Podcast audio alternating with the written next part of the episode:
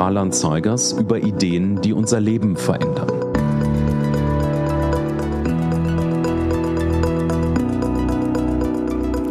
Hallo, liebe Zuhörerinnen und Zuhörer.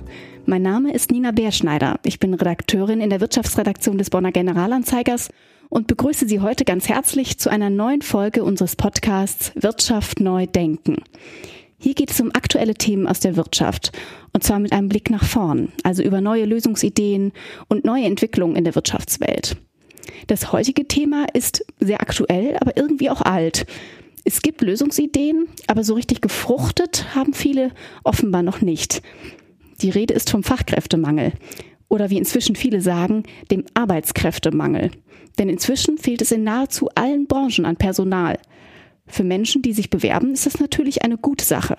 Sie haben in diesen Zeiten in der Regel mehr Chancen auf einen guten Arbeitsplatz. Auf der anderen Seite stellt Unternehmen dieser chronische Mangel an Mitarbeitern natürlich vor große Probleme. Sie können Aufträge nicht oder nur mit größer Verzögerung erledigen.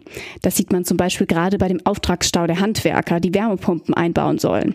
Da wartet man ja teilweise Monate, bis sowas dann mal passiert. Und die Beschäftigten sind dann wiederum häufig überlastet und werden krank. Die Abnehmer und Kunden sind genervt, wenn es zum Beispiel in einem Restaurant nicht schnell genug geht oder erhalten im schlimmsten Fall nicht die Versorgung, die sie brauchen, wenn wir zum Beispiel von unterbesetzten Pflegeheimen sprechen. So vielfältig der Fachkräftemangel selbst ist, so vielfältig sind auch die Lösungsansätze, die Unternehmen, Politiker und Wissenschaftler miteinander diskutieren. Und welche von ihnen wirklich taugen, darüber möchte ich heute mit unserem Gast sprechen, der mir heute gegenüber sitzt, Simon Jäger. Schön, dass Sie da sind. Herzlichen Dank. Ich freue mich auf unser Gespräch. Herr Jäger ist Arbeitsmarktökonom und sowohl in Bonn als auch in der internationalen Ökonomenszene ein recht bekannter Name, weil er nämlich seit vergangenem Herbst hier einmal das Institut zur Zukunft der Arbeit, kurz IZA, leitet und gleichzeitig auch in den USA relativ prominent ist, hat da ähm, Karriere gemacht als Ökonom, forschte zum Beispiel zum Thema Mitbestimmung in Unternehmen. Und jetzt, wo er in seine Heimat zurückgekehrt ist, können wir über die Eigenheiten des deutschen Arbeitsmarktes sprechen. Und deshalb würde ich Sie jetzt vielleicht ganz am Anfang mal, Herr Jäger, darum bitten, ein scheinbares Paradoxon aufzuklären. Weil einerseits ist es ja so, wir sind eigentlich gerade bei einem Rekordwert, was die Erwerbstätigen angeht. Also wir sind bei rund 46 Millionen Menschen, die gerade arbeiten. Und trotzdem klagen Industrie und Handwerk eigentlich immer relativ laut darüber, dass sie äh, keine Fachkräfte mehr bekommen. Also wie passt das zusammen? Ja, ganz herzlichen Dank. Das ist eine ganz spannende Frage, die natürlich gerade alle beschäftigt. Und ähm, interessanterweise, wenn wir mal rauszoomen aus Deutschland heraus, ist es auch gerade gar nicht so, dass das nur in Deutschland der Fall ist, sondern in fast allen Ländern, in fast allen OECD-Ländern ist das so, dass wir Fachkräftemangel haben, dass darüber geklagt wird, dass es schwer ist, Menschen einzustellen. Gleichzeitig ist, genau wie Sie gesagt haben, gerade in Deutschland die Situation so, dass die Beschäftigung sehr hoch ist, bei 46 Millionen. Das heißt, wir hatten in Deutschland noch nie so viele Beschäftigte, wie das zurzeit der Fall ist. Ja, eine andere wichtige Kenngröße ist das Arbeitsvolumen. Wie viele Stunden werden eigentlich gearbeitet? Das kann ja davon damit zusammenhängen, ob beispielsweise mehr Leute Teilzeit oder Vollzeit arbeiten. Das ist relativ konstant geblieben. Und insofern ist da gerade auch nicht so wirklich von einem Mangel zu sprechen, weil als Ökonom würde ich eigentlich sagen, ein Mangel ist dann der Fall, wenn ein Gut knapper wird, also weniger davon gibt und gleichzeitig der Preis steigt. Beim Arbeitsmarkt sind wir aber jetzt interessanterweise in einer Situation, wo die Menge an Arbeit, an Arbeitnehmerinnen und Arbeitnehmern gar nicht gefallen ist, gleichzeitig der Preis gefallen ist, also gar nicht gestiegen ist, also der Reallohn, also das, was tatsächlich an Kaufkraft am Ende bei den Beschäftigten in der Tasche landet, das ist interessanterweise bei den letzten drei Jahren zurückgegangen. Das ist also nicht gestiegen, sondern gefallen. Im letzten Jahr um vier Prozent. Das sind so die letzten Zahlen vom Statistischen Bundesamt. Die kamen vor so zwei Wochen circa raus. Und ähm, das ist eine Situation, die hat es so noch gar nicht gegeben. Das heißt, wir sind in einer Situation, wo Preise für Arbeit gefallen sind. Das passt natürlich erstmal nicht so zu einer klassischen Mangellage. Nee, eigentlich nicht. Mhm. Und Deswegen scheint es mir eher der Fall zu sein, dass durch die Pandemie jetzt einiges am Arbeitsmarkt sozusagen geruckelt hat, dass sich einige Beschäftigte neu orientiert haben, dass sich Menschen neue Berufe, neue Sektoren über, ähm, gesucht haben, in denen sie arbeiten. Zum Beispiel? Naja, es gibt, ähm, es gab jetzt Beispiele, ich habe ähm, vor ein paar Wochen mit jemandem gesprochen, der ähm, hatte eine Tätigkeit, die war nicht besonders gut bezahlt, prekäre Arbeitsbedingungen und vor allen Dingen die Arbeitszeiten mitten in der Nacht. Und die Person hat jetzt ein, eine etwas besser bezahlte Stellung am Flughafen gefunden, um innerhalb von geregelten Arbeitszeiten der Tätigkeit nachzugehen. Und die Person fehlt natürlich jetzt woanders, da tritt dann der Mangel auf, aber die Person ist nicht weg. Die ist natürlich ähm, erstmal woanders beschäftigt. Und das, was wir jetzt gerade sehen, ist, dass Arbeitnehmerinnen und Arbeitnehmer, das wissen wir zum Beispiel mit Blick auf die Daten aus den USA, tendenziell mobiler geworden sind. Das heißt, sie orientieren sich eher dahin, wo Löhne besser sind, wo Arbeitsbedingungen den ähm, eigenen Präferenzen eher entsprechen. Das heißt Arbeitszeit, aber auch Flexibilität, die Möglichkeit von zu Hause aus zu arbeiten. Und so sind die Beschäftigten mobiler geworden und reagieren natürlich auch stärker auf Preissignale. Also wo stimmt beispielsweise der Lohn aus der Perspektive des Beschäftigten? Und das ist aus meiner Sicht primär das, was wir jetzt gerade sehen. Und das hat Stand jetzt noch nicht so viel mit dem zu tun, was in Deutschland natürlich auch häufig in die Debatte eingeworfen wird, was uns auch perspektivisch ähm, ganz stark begleiten wird, nämlich der demografische Wandel. Das ist sozusagen unser Arbeitskräftepotenzial. Wie viele Menschen haben wir im erwerbsfähigen Alter, beispielsweise zwischen 25 und 64? Das wird ja tendenziell, das können wir ja schon absehen, weil wir wissen, wer in welchem Alter und in welchen Kohorten jetzt schon lebt und dann in Rente gehen wird und nachkommt. Das wird stark zurückgehen.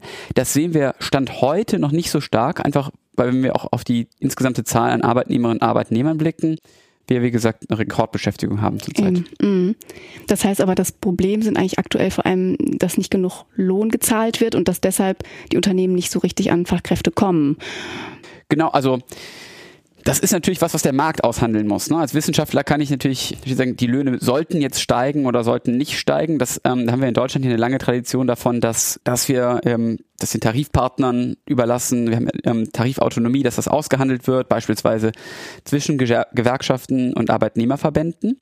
Aber als Ökonom ist eine wichtige Antwort auf einen Mangel natürlich, dass der Preis erstmal nicht stimmt. Und wenn es einen Mangel gibt, dann ist ganz wichtig, dass der Preis sich anpasst. Und ähm, in dem Fall wäre es, ähm, dass der Preis von Arbeit sich dann nach oben verändern würde. Das heißt, dass Löhne steigen müssten. Das hat auch noch potenziell äh, positive ökonomische Effekte. Das heißt, dadurch, dass Löhne steigen, dafür sorgen können, dass sich Beschäftigung insbesondere dahin verlagert, wo sie produktiver ist. Das heißt, das geht damit einher. Das ist dann im individuellen Fall teilweise bitter, dass bestimmte Geschäftsmodelle bei höheren Löhnen beispielsweise nicht mehr überleben können. Eben, oder ins Ausland gehen. Genau, mhm. das Ki oder der Kiosk um die Ecke, der dann bei einem bestimmten Lohn nicht mehr funktioniert, das Geschäftsmodell vielleicht bestimmte Lieferdienste, da gibt es ja verschiedene Visionen. Wir haben in Deutschland einen der größten Niedriglohnsektoren in ganz Europa. Das wird häufig auch in der Debatte nicht mitgesagt. Das heißt, jeder fünfte Beschäftigte in Deutschland ist im Niedriglohn beschäftigt. Das heißt, verdient weniger als 60 Prozent des Medianeinkommens. Das heißt, dass da sind wir leider relativ weit vorne ähm, in Europa. Haben das Baltikum vor uns und Bulgarien und äh, Rumänien. Ähm, aber ansonsten kommt bei den Ländern, mit denen wir uns eigentlich so vergleichen, Dänemark, Frankreich, Österreich, Schweiz, die haben kleinere Niedriglohnsektoren, als wir es haben.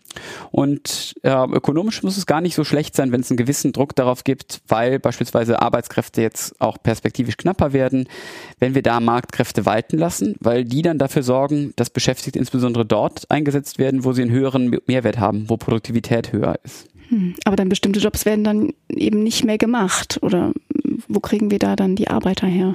Genau, das ist zum Teil natürlich ein ganz normales Phänomen, dass sich bestimmte Berufsbilder verändern. Interessanterweise wissen wir, das ist aus der Forschung von einem Kollegen von mir am MIT, David Arthur, der hat untersucht, in den USA ist ein Großteil der Berufe, in denen Menschen heute arbeiten, in den USA, die gab es 1940 beispielsweise noch gar nicht.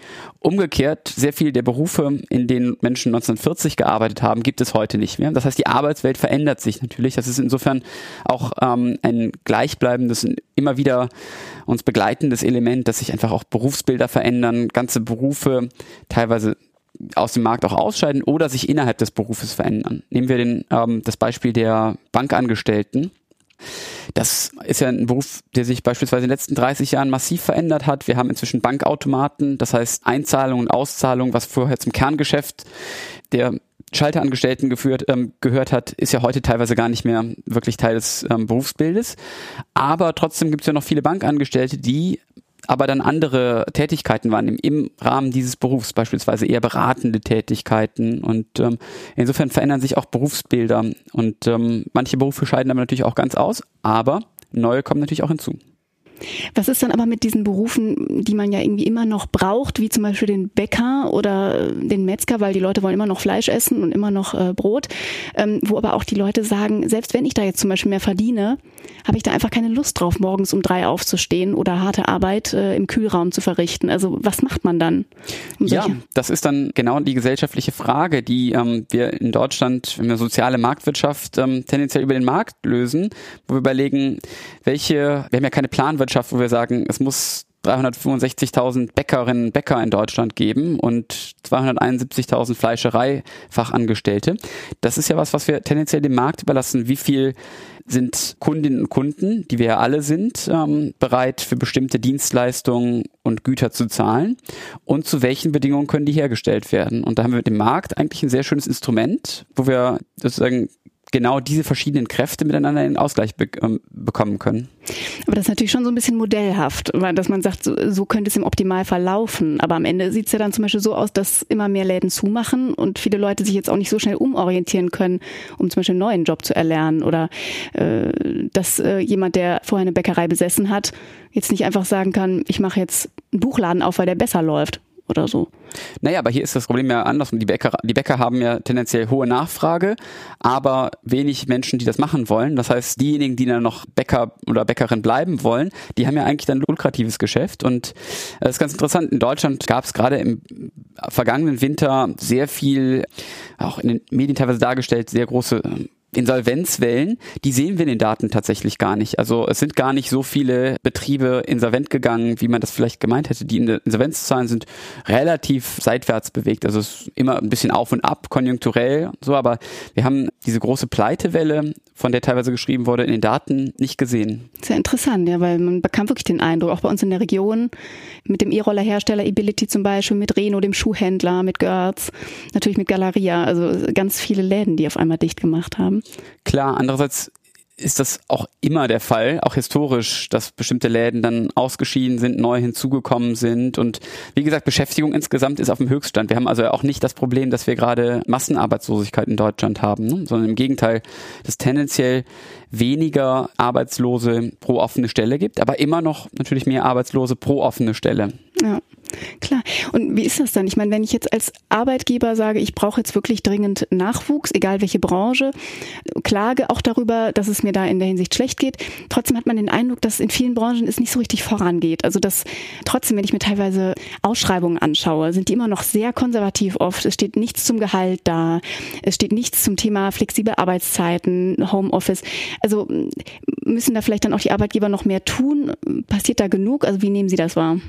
Ich tippe ja. Ich meine, das ähm, ist am Ende gerade einfach eine Frage, wo der Faktor Arbeit knapp ist und das sind jetzt Zeiten, in denen es verstärkten Wettbewerb um Arbeitskräfte geht. Und da ist natürlich auch dann die Innovationskraft der ähm, Unternehmerinnen und Unternehmer gefragt. Und da gibt es ja auch ganz tolle Beispiele.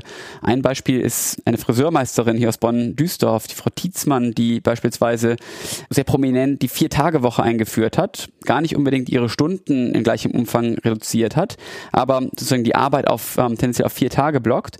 Und die, obwohl im Friseurhandwerk an sich ähm, ja auch Fachkräftemangel wie überall herrscht, kann sich vor Bewerberinnen und Bewerbern nicht äh, retten. Und das ist natürlich ähm, eine gewisse Form von Innovation, beispielsweise bei Arbeitsbedingungen, von denen wir wissen, dass sie ganz wichtig sind. Wir wissen aus den Daten auch, dass die jungen Menschen gar nicht unbedingt weniger arbeiten wollen, aber mehr Autonomie beispielsweise haben wollen darüber, wann und wie sie arbeiten. Also nicht unbedingt in der Menge, aber in der ähm, Flexibilität beispielsweise, was natürlich auch Rechnung trägt der Tatsache, dass viele Arbeitnehmerinnen und Arbeitnehmer heutzutage heutzutage beispielsweise in Doppelverdienerhaushalten sind, wo sich beide Partnerinnen und Partner um Kinder kümmern, aber auch arbeiten gehen, was ja häufig dann auch Flexibilität erfordert, wenn es beispielsweise, wenn die Kinder krank werden oder andere außergewöhnliche Situationen, die zum Alltag gehören, einfach passieren. Sie haben noch einen ganz anderen wichtigen Aspekt angesprochen, dass es in Deutschland natürlich auch noch an Transparenz über Löhne mangelt, gerade auch bei Ausschreibungen. Das ist ein ganz spannendes Thema. Wir wissen aus unserer eigenen Forschung, da haben wir uns ähm, Arbeitnehmerinnen und Arbeitnehmer in Deutschland repräsentativ angeschaut und geschaut, was wissen eigentlich die Beschäftigten in Deutschland darüber, wie viel sie verdienen und wie viel sie woanders verdienen könnten, wie viel beispielsweise ähnliche äh, Personen im gleichen Beruf verdienen. Und da konnten wir nachweisen, dass gerade in Deutschland im Niedriglohnsektor es so ist, dass viele Menschen unterschätzen, was sie woanders verdienen und ähm, dementsprechend dann vielleicht auch länger in Arbeitsverhältnissen bleiben, die man vielleicht von außen sich fragt, naja, warum schaust du dich nicht mal um, ob was es sonst noch so gibt? Und ähm, das ist aus meiner Sicht etwas, was gerade etwas aufbricht, weil einfach gerade das Narrativ auch sehr stark in den Medien drin ist, dass gerade am Arbeitsmarkt halt sehr gute Zeiten für Arbeitnehmerinnen und Arbeitnehmer sind. Weil man muss immer noch mal auf die Daten schauen die Reallöhne sind, wie gesagt, letztes Jahr um vier Prozent gefallen. Also inflationsbereinigt ist davon noch nicht so viel bei den Arbeitnehmerinnen und Arbeitnehmern angeschaut. Aber diese Transparenz ist ein ganz wichtiger Aspekt. Das wissen wir auch aus Reformen. Beispielsweise ganz viele US-Bundesstaaten, beispielsweise Colorado, Kalifornien, aber auch andere europäische Länder, die Slowakei zum Beispiel oder Österreich, Reformen durchgeführt, bei denen bei Stellenausschreibungen die Löhne, oder zumindest Lohn, Lohnspannen, mit ausgeschrieben werden mussten, mhm. was in Deutschland ja eher unüblich ja, ist. kennt man kaum, ja. Und interessanterweise hat das dazu geführt, dass sich Arbeitnehmerinnen, Arbeitnehmer, die Bewerberinnen, Bewerberströme tendenziell zu den besser zahlenden Arbeitgebern umorientiert haben. Und das hat dazu geführt, dass dann Löhne insgesamt auch gestiegen sind. Und das ist aus ökonomischer Sicht ähm, zunächst mal mit einer doppelten Dividende verbunden. Einfach weil wir einerseits den Fakt haben, dass Löhne steigen, Ungleichheit zurückgegangen ist, wie wir das beispielsweise aus den amerikanischen Daten gesehen haben, und gleichzeitig ähm, die Beschäftigten insbesondere dahin gehen, wo Betriebe produktiver sind und tendenziell auch mehr zahlen. Mhm. Aber könnte das dann in Deutschland dazu führen, weil da gibt es ja eben dann doch noch die Möglichkeit für ein Unternehmen zu sagen, naja, wenn ich jetzt die Löhne hier anheben muss, äh, um an Arbeiter zu kommen, dann muss ich halt doch woanders hingehen, meine Produktion zumindest verlegen. Also, dass das dann eher so eine kontraproduktive Konsequenz hätte, oder? Mit Sicherheit. Es ist natürlich immer die Frage, was ist unser Geschäftsmodell in Deutschland? Und das, was Sie gerade als Szenario bezeichnen, wäre natürlich insbesondere dann problematisch. Und dann würden wir auch unter anderen Vorzeichen jetzt hier unsere, unser Gespräch führen, wenn wir in Deutschland beispielsweise einen ganz starken Beschäftigungsrückgang hätten und sehr große Arbeitslosigkeit. Aber da, da sind wir ja noch nicht zum, zum jetzigen Standpunkt. Und insofern ähm, richtig, das ist halt genau auch sozusagen ein Trade-off, ein Zielkonflikt, den der Markt eigentlich sehr gut regelt, indem bestimmte Unternehmen dann beispielsweise sagen, naja gut, das ist dann tatsächlich was, wo wir in Deutschland dann zum Beispiel nicht produzieren können, das machen wir dann vielleicht woanders. Dafür tut sich aber natürlich Raum auf für andere Unternehmen. Wir sichern beispielsweise gerade mit Kurzarbeit in Deutschland im Bereich der Automobilzulieferer Arbeitsplätze. Insgesamt sind 200.000 Beschäftigte circa in Deutschland gerade in Kurzarbeit, trotz Fachkräftemangel. Das heißt, die werden in Unternehmen, wir subventionieren Beschäftigung in Unternehmen, wo gerade gar nicht so viel Nachfrage da ist.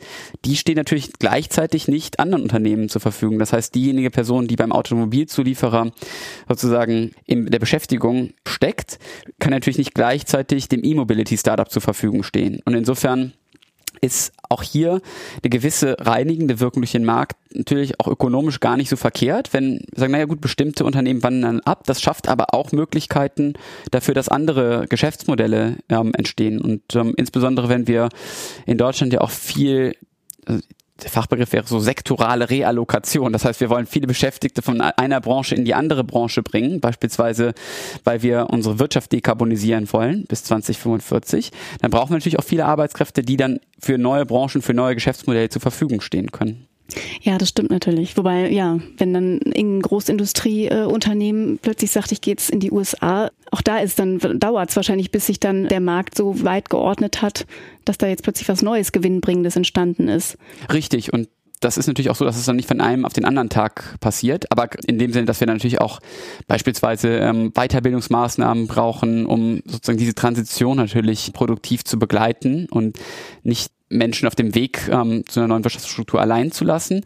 Aber gleichzeitig besteht das Problem ja gerade in Deutschland Stand heute nicht, weil wir eben so viele Beschäftigte haben wie noch nie und gleichzeitig Löhne gefallen sind. Ne? Ja. Was ich mich noch gefragt habe, was, weil Sie jetzt auch die Weiterbildung angesprochen haben. Also es gibt ja auch diese Idee der Silver Workers, ne? also der Menschen, die dann auch eigentlich nach der Regelaltersgrenze noch weiterarbeiten, weil sie eben noch gebraucht werden und weil sie eigentlich auch noch vielleicht arbeiten wollen oder müssen. Ich habe jetzt auch mal in der Region rumgefragt vor einiger Zeit. Selbst große Unternehmen wie Telekom und Post machen das eigentlich noch nicht so. Und da frage ich mich, warum wird so, ein, so eine Möglichkeit noch so wenig genutzt?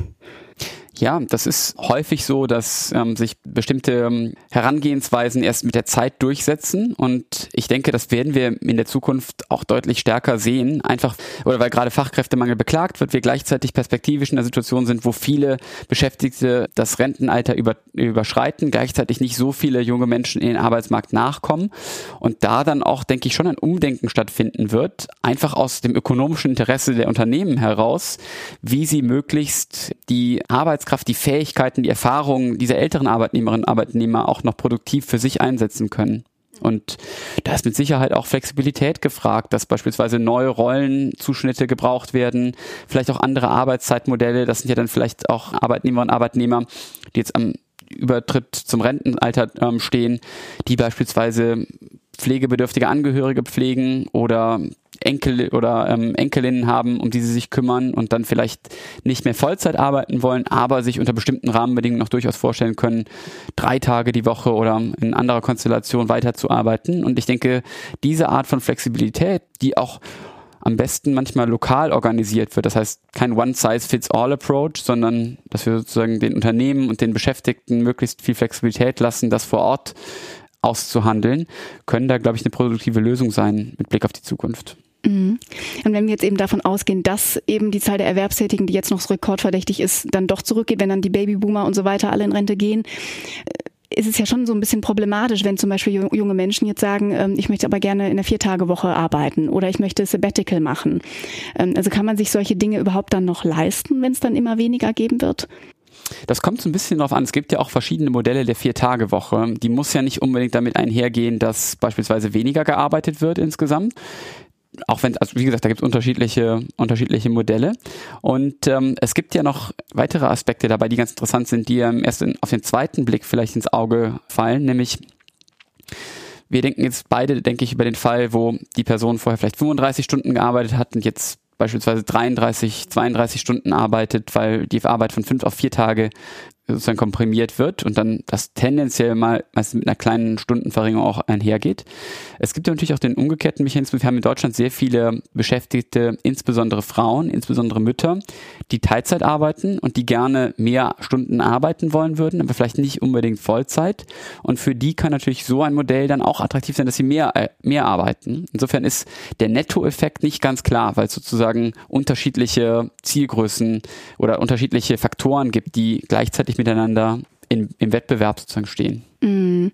Wobei das natürlich dann auch dazu führen könnte, dass es dann weiter so bleibt, dass viele Frauen in Teilzeit bleiben, wobei ja eigentlich der Anspruch sein sollte, dass mehr auch in Vollzeit arbeiten könnten. Ich meine, das bleibt natürlich jedem selber überlassen, aber das haben ja, verschiedene politische Akteure in Deutschland so als Ziel formuliert und Gleichberechtigung von Mann und Frau steht ja auch in unserer Verfassung, wobei immer eine Frage ist, was das dann sozusagen heißt ähm, und wie man das, ähm, wie das, wie das umgesetzt wird es ist natürlich so, dass gerade bei der Erwerbsbeteiligung von Frauen und Müttern in Deutschland wir teilweise selber auf der Bremse stehen in Deutschland auf verschiedene Arten und Weisen. Das eine ist über zum Teil noch starre Arbeitszeitregelungen. Wir wissen, dass wenn Arbeitszeit flexibler wird, das gerade für Mütter ein wichtiger Faktor ist, um sich zu überlegen, ob sie beispielsweise wieder ins Erwerbsleben einsteigen wollen oder wie viele Stunden sie arbeiten. Ein zweiter wichtiger Faktor ist, dass wir in Deutschland über das Steuersystem, über das Ehegattensplitting sehr starke Anreize dagegen setzen mit dem Steuersystem. Das kann ich kurz ja, vielleicht ausführen. Vielleicht einmal erklären. Ähm, wir machen das in Deutschland so, dass ähm, Ehepartner die gemeinsam veranlagt werden, ihr gemeinsames Einkommen versteuern. Und dann ist es tendenziell so, dass in Deutschland statistisch gesehen innerhalb von heterosexuellen Paaren der Mann mehr verdient als die Frau. Das heißt, das Einkommen der Frau wird dann aber zu der höheren Rate versteuert, die sich dadurch ergibt, dass sozusagen beide Einkommen in diesen Topf geworfen werden und der dann herangezogen wird, um die Steuer, sozusagen die Grenzsteuerbelastung, die Besteuerung des zusätzlichen Euros ähm, zu berechnen. Und das schafft natürlich sehr starke Anreize dagegen, für Zweitverdiener, die in Deutschland, wie gesagt, tendenziell, das ist kein Naturgesetz, aber es ist in Deutschland zurzeit so, tendenziell eher die Frauen sind dann weniger Anreize haben, zu arbeiten oder ihre Stundenzahl zu erhöhen. Und das führt mich zum dritten Punkt. Ähm, es ist nämlich ähm, interessanterweise so, dass wir in Deutschland in einer Situation sind, wo bis zur Geburt des ersten Kindes sich bei heterosexuellen Paaren die Löhne ungefähr ähnlich entwickeln, bei Mann und Frau. Dann aber mit der Geburt des ersten Kindes ist es so, dass es eine ganz starke Delle gibt. Das heißt, das Arbeitseinkommen der Frauen, die Erwerbsbeteiligung geht ganz stark zurück und bleibt dann auch ganz lange sehr niedrig im Vergleich zum, ähm, zum Mann, zum Vater. Und das ist in allen Ländern, in denen es Daten dazu gibt, so dass es kurzfristig diese Delle gibt und auch diese Unterschiede zwischen Müttern und Vätern. Aber in Deutschland sind wir gerade im Vergleich zu beispielsweise den USA und auch Großbritannien, aber insbesondere noch krasser im Vergleich zu beispielsweise Dänemark oder Schweden, unseren skandinavischen Nachbarn, so dass wir eine riesige Lücke haben. Und aus den Daten wissen wir es auch, dass das auch sehr stark damit zusammenhängt, was soziale Normen sind, was beispielsweise die Erwerbsbeteiligung von Müttern angeht. Und in Deutschland ist so ein sehr großer Anteil der Bevölkerung beispielsweise der Auffassung ist, und das möchte ich als Wissenschaftler gar nicht bewerten, sondern zunächst mal nur zur Kenntnis nehmen, dass Mütter von Kindern, die ähm, noch nicht im schulfähigen Alter sind, besser nicht arbeiten sollten. Und das schafft natürlich auch gesellschaftliche Drücke, die sich dann natürlich auch in niedriger Erwerbsbeteiligung niederschlagen. Und insofern müssen wir natürlich auch über diese wichtigen kulturellen Faktoren sprechen, wenn wir darüber sprechen, inwiefern beispielsweise Frauen und Mütter häufiger in Teilzeit arbeiten, als das beispielsweise in anderen Ländern der Fall ist. Ja, das stimmt. Ich glaube aber selbst aufgeklärte Paare ähm, bei uns, also ich habe auch in meinem Bekanntenkreis einige, die sich fest vorgenommen hatten, dann beim ersten Kind zu, gleichberechtigt sich darum zu kümmern und auch gleichberechtigt dann in Teilzeit zu gehen, aber es hat oft eben nicht funktioniert, weil sie dann oft auch hohe Ausgaben hatten für Miete und so weiter und dann entschied man sich doch dann für das Gehalt des Mannes. Da kommen dann diese verschiedenen Faktoren häufig zusammen, ne? also die ökonomischen Anreize, das Steuersystem ist da spricht ja eine ganz klare Sprache und dann eben auch häufig noch kulturelle Faktoren. Mhm. Genau. Ich war jetzt letztens in der Handwerkskammer zu Köln und da hieß es eben, also die größten Faktoren gegen den Fachkräftemangel wären einmal eben mehr Frauen in Arbeit zu bringen, aber auch mehr Fachkräfte aus dem Ausland. Da wurde dann in dem Zusammenhang auch noch mal dieses überarbeitete Fachkräfteeinwanderungsgesetz angesprochen.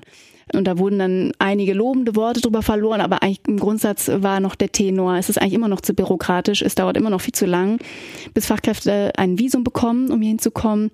Also wieso ist das eigentlich so schwer, von dort äh, Menschen hierher zu holen? Ja, ich glaube, da gibt es verschiedene Aspekte und ähm, ich nehme das auch so wahr. Wie gesagt, als Wissenschaftler ist nicht meine Rolle zu sagen, wie viel Einwanderung wir jetzt brauchen, sondern eher aufzuzeigen, was sind unterschiedliche Möglichkeiten und welche Konsequenzen gäbe es dafür. Wenn man das ernsthafte Ziel hat, die Einwanderung nach Deutschland zu erhöhen, um beispielsweise die, das Erwerbspersonenpotenzial in Deutschland konstant zu halten. Wie gesagt, wir werden immer älter, mehr Menschen scheiden aus dem Arbeitsmarkt aus, weniger Jüngere kommen nach. Um das stabil zu halten, brauchen wir circa, das sind Berechnungen, die verschiedene Wissenschaftlerinnen und Wissenschaftler getätigt haben, 400.000 Menschen pro Jahr, die zusätzlich in, Deutsch, in den deutschen Arbeitsmarkt hineinkommen. Und ähm, wenn das das Ziel ist, dann tippe ich auch, dass die Reform, die jetzt angedacht ist, die bestimmt in die richtige Richtung geht, noch nicht genügend an den Stellschrauben, an den richtigen Stellschrauben dreht, um es einfacher zu machen, hier, für, hier hinzukommen für diejenigen Fachkräfte, die gebraucht werden. Deswegen haben wir mit dem IZA uns auch mit führenden Arbeitsmarktforscherinnen und Forschern weltweit von der London School of Economics, von der UC Berkeley und der Universität Carlos Tercero in Madrid zusammengetan und einen Plan entwickelt, wie man Einwanderung, Fachkräfteeinwanderung nach Deutschland einfacher gestalten könnte und gleichzeitig möglichst viele ökonomische Dividenden hebt. Das heißt, unser Plan, den wir entwickelt haben und als Vorschlag in die Debatte einbringen, ist, dass wir das den einzelnen Unternehmen überlassen würden. Das heißt, ein Arbeitsplatzangebot oder Ausbildungsplatzangebot bei einem Unternehmen reicht aus, um nach Deutschland einwandern zu können. Das heißt, eine große Hürde, die es zurzeit in Deutschland gibt, sind beispielsweise Sprachkenntnisse, die natürlich viele nicht haben, wenn sie ähm, zunächst nach Deutschland kommen. Das ist Deutsch ist eine sehr komplizierte Sprache und viele sprechen Englisch, wenige sprechen Deutsch. Insofern ist die Frage, inwiefern wir darauf pochen wollen am Anfang. Und das andere ist die Anerkennung von ausländischen Abschlüssen, die natürlich sehr schwierig und teilweise auch bürokratisch ist, inwieweit ein bestimmter im Ausland erworbener Abschluss irgendeiner deutschen Qualifikation dann genau entspricht oder nicht. Das muss natürlich, wenn das geprüft werden möchte, dauert das ähm, seine Zeit. Das heißt, das würden wir abschaffen. Gleichzeitig würden wir dafür sorgen oder würden nach unserem Vorschlag diese vereinfachte Zuwanderungsregelung nur für diejenigen Unternehmen gelten, die tariflich gebunden sind. Das heißt, die mindestens Tariflöhne zahlen und bei denen Arbeitnehmer und Arbeitnehmer eine bestimmte Untergrenze beispielsweise beim Gehalt haben. Das würde dafür sorgen, dass einerseits wenig Einwanderung in den Niedriglohnsektor passieren könnte, weil wir eben das, diese Vereinfachung nur für diejenigen Unternehmen zulassen, die tariflich gebunden sind, das heißt, die tendenziell höhere Löhne zahlen. Ist das denn ein großer Teil in Deutschland? Oder? Circa 50 Prozent. Ah ja. Mhm. Äh, der, oder ein geringerer Anteil der ähm, Unternehmen und Betriebe, circa 50 Prozent der Beschäftigten arbeiten oder knapp 50 Prozent der Beschäftigten, etwas mehr in Westdeutschland, weniger in Ostdeutschland arbeiten in Betrieben mit ähm, tariflicher Abdeckung. Und der zusätzliche Punkt ist natürlich, das würde natürlich auch einen Anreiz schaffen, in Deutschland für mehr Unternehmen in die Tarifbindung auch hineinzugehen, wenn sie dadurch sich einen größeren Arbeitnehmerpool weltweit erschließen können. Das ist, ähm, so wir haben gerade die Frage der Tarifbindung angesprochen, die ist in den letzten 30, 40 Jahren in Deutschland sehr stark zurückgegangen, von über 70 Prozent auf weniger als 50 Prozent. Und das wissen wir hat auch stark dazu beigetragen, dass es in Deutschland sehr viel Lohnungleichheit gibt, dass es einen sehr großen Niedriglohnsektor gibt. Und verschiedene politische Parteien von der CDU hin zur SPD haben formuliert, dass das Ziel haben, die Tarifbindung zu erhöhen. Ist in Deutschland verfassungsrechtlich aber nicht ohne weiteres möglich. Das heißt, man kann es sozusagen nicht per Anweisung machen. Insofern wäre unser Vorschlag hier sozusagen den ökonomischen Anreiz, einen größeren Zugang zu einem weltweiten Arbeitnehmerinnen- und Arbeitnehmerpool damit zu verbinden, inwiefern ein Unternehmen bereits hier tariflich gebunden ist oder Tariflöhne zahlt oder besser. Und das dann als Voraussetzung zu nehmen für vereinfachte Einwanderung in dieses Unternehmen und in den Arbeitsmarkt dieses Unternehmens und darüber dann auch die Beschäftigten dieses Unternehmens sozusagen eine Sozialdividende gegebenenfalls ausgezahlt bekommen. Dadurch, dass das Unternehmen beispielsweise etwas höhere Löhne zahlt, wenn es sich tariflich bindet. Mhm. Kennen denn Arbeitgeberverbände schon solche Vorschläge? Also wissen Sie, wie sowas ankommen würde? Ob da viele Ich mitmachen? glaube, ähm, die Arbeitgeberverbände in Deutschland sind sicherlich ähm, der Auffassung, dass Einwanderung nach Deutschland vereinfacht werden müsste und dass das Ganze noch zu bürokratisch ist. Und insofern begrüßen sie, ähm, denke ich, jede Regelung, die dazu führt, dass diese ähm, bürokratischen Hürden abgebaut werden. Gleichzeitig gibt es da, denke ich, auch gewisse reserviertere Haltungen mit Blick auf die Tarifbindung und inwiefern das sozusagen per Anreiz auch sozusagen nochmal staatlich gefördert werden sollte oder nicht. Und insofern ist es, denke ich, ein geteiltes Bild, was sozusagen sicherlich positive Aspekte, aber auch bestimmte Aspekte hiervon kritisch sieht. Es ist gleichzeitig so, dass beispielsweise sich die Vorsitzende des Sachverständigenrats für Wirtschaft, also der sogenannten Wirtschaftsweisen, Frau Professorin Monika Schnitzer von der LMU München, hinter unseren Vorschlag gestellt hat und ähm, gesagt hat, dass das ein, aus ihrer Sicht ein kluger Kompromiss ist, der ein interessantes Modell darstellt, wie man Einwanderung vereinfachen könnte und gleichzeitig Sozialdividenden auszahlt. Und Insofern spricht natürlich auch viel dafür, das einfach mal auszuprobieren. Und ähm, das machen wir in Deutschland natürlich auch tendenziell relativ wenig experimentieren. Ne? Und vielleicht als allerletzte Frage, äh, den allerneuesten Trend in aller Munde, äh, den wollte ich nochmal ansprechen, und zwar halt ChatGPT, künstliche Intelligenz und so weiter, wo man auch jetzt drüber spricht, können denn solche künstliche Intelligenzen, äh, sprachgesteuerte äh, KI, können die auch in irgendeiner Weise beim Fachkräftemangel helfen, äh, vielleicht bestimmte Positionen zu ersetzen? Äh, wie sehen Sie das? Ja, ganz bestimmt. Also das ist natürlich eine enorme technische, technologische Veränderung, die sich gerade abspielt. Das kann niemand Stand heute einschätzen, was langfristig davon die Auswirkungen sein werden. Das ist aber tatsächlich schon so, dass es in unserem Arbeitsalltag als Wissenschaftlerinnen und Wissenschaftler schon ganz stark angekommen ist. Und nicht, dass die Wissenschaft jetzt von ChatGPT gemacht wird, aber ganz bestimmte Helfer, Aufgaben, die wir ganz einfach schon von bestimmten Programmen mit AI und künstlicher Intelligenz übernehmen lassen können. Insofern zum, denke ich, dass das. Zum Beispiel? Was ähm? Ja, beispielsweise beim Schreiben von Code. Das heißt, ähm, Computerprogrammen, mit denen wir beispielsweise Daten analysieren. Ist häufig so, man schreibt es mal auf, dann gibt es einen Fehler und dann ist es immer ähm, sehr schwierig, die Fehlermeldung sozusagen, der Fehlermeldung auf den, auf den Grund zu gehen. Und da haben diese Programme enorme Fähigkeiten, beispielsweise zu sagen, naja, schau doch mal, könnte es sein, dass hier in Zeile 263 das Gleichzeichen falsch gesetzt ist. Da muss man natürlich immer, das ist natürlich ganz wichtig, das ist natürlich auch ganz wichtig, dass es auch in Schulen vermittelt wird, kritisches Denken, dass man sich nicht eins zu eins übernimmt, sondern dass man dann auch das menschliche Auge nochmal drüber schauen lässt und ist das tatsächlich die Fehlerquelle, ergibt das Sinn oder ist das jetzt Quatsch? Aber das führt zu einer enormen Erleichterung, einfach weil ganz große Mengen an Daten, an Texten sehr einfach und mit enormer Geschwindigkeit analysiert werden können. Hm. Aber das sind dann eher Jobs eben vielleicht der etwas höheren Bildungsstufe, wo, wo dann vielleicht was ersetzt werden kann, oder? Ja, ist ganz spannend. Das ist bei ChatGPT zum Beispiel nicht so ganz klar. Normalerweise ist das mit Blick auf vergangene technologische Veränderungen häufig so gewesen, wie Sie das gerade beschrieben haben. Bei ChatGPT ist es interessanterweise so, beispielsweise bei Schreibaufgaben hat ein ähm, ehemaliger Mitarbeiter von mir am MIT in Boston ähm, ein ganz spannendes Experiment durchgeführt, wo Schreibaufgaben durchgeführt wurden von Menschen, die in verschiedenen Bereichen beruflich schreiben, journalistisch oder anders. Und da dann in einer Kontrollgruppe die, die Texte einfach so wie sie sie immer geschrieben haben, geschrieben haben und einer Treatmentgruppe, also in sozusagen der Experimentalbedingung dann Hilfe von ChatGPT bekommen haben.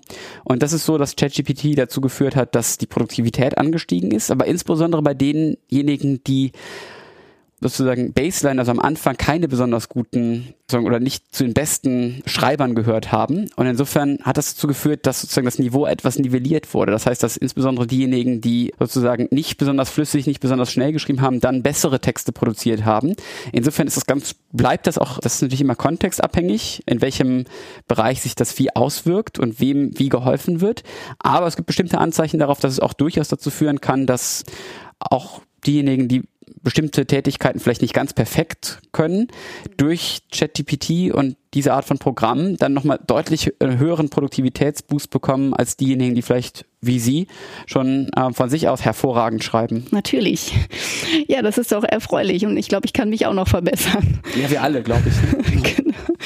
Ja, super. Dann vielen Dank. Das ist ja wirklich sehr spannend gewesen. Ihre Einblicke in den Arbeitsmarkt und in mögliche Lösungen des Fachkräftemangels. Vielen Dank, Herr Jäger. Danke Ihnen für das gute Gespräch. Und Ihnen vielen Dank, liebe Hörerinnen und Hörer, fürs Einschalten. Und wir hören uns dann bald wieder zu einer neuen Folge von Wirtschaft neu denken. Das war Wirtschaft neu denken. Der GA-Podcast aus Bonn über innovative Ideen. Wirtschaft neu denken ist eine Produktion der Generalanzeiger Bonn GmbH. Redaktion Nina Berschneider, Claudia Mahnke, Ulla Tiede. Produktion Andreas Deik. Sprecher Daniel Dehling. Grafik Sabrina Stamp.